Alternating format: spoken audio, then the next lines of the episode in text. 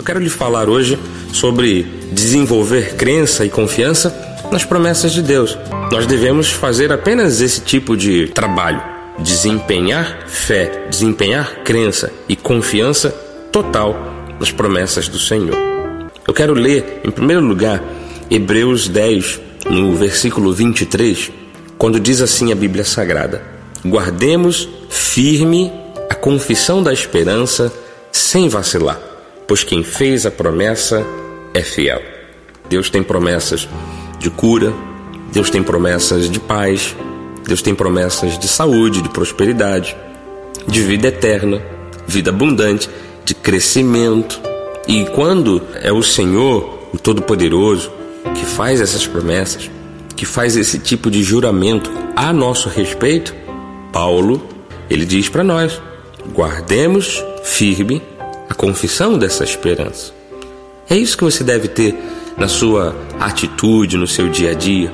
Se você crê numa palavra de Deus, se você crê numa promessa, se ela diz respeito a qualquer área da sua história, da sua vida, você deve se posicionar de acordo com esta palavra.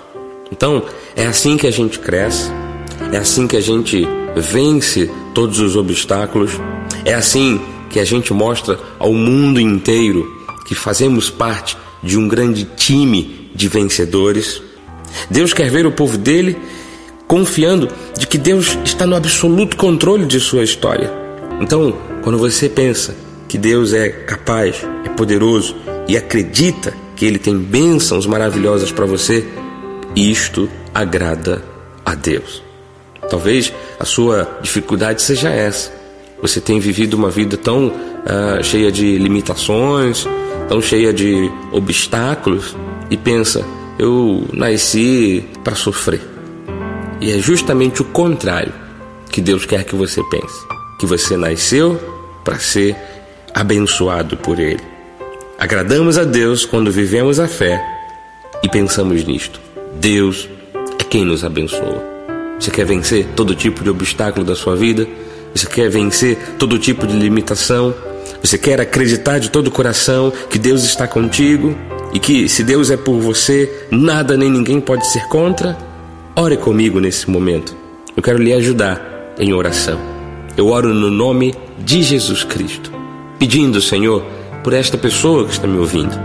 Toque o coração dela, Senhor, que ela se sinta vencedora que ela possa crer do fundo da sua alma, do fundo do seu coração, de que o Senhor é o recompensador daqueles que o buscam.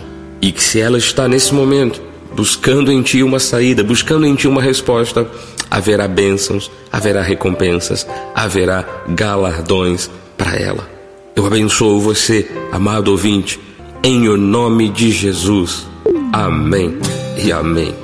Este foi o programa Semeando a Graça, uma realização da Igreja Cristo Vive em Campo Grande. Na apresentação, Bispo Marlos Galvão. Graça e paz. Tchau, tchau.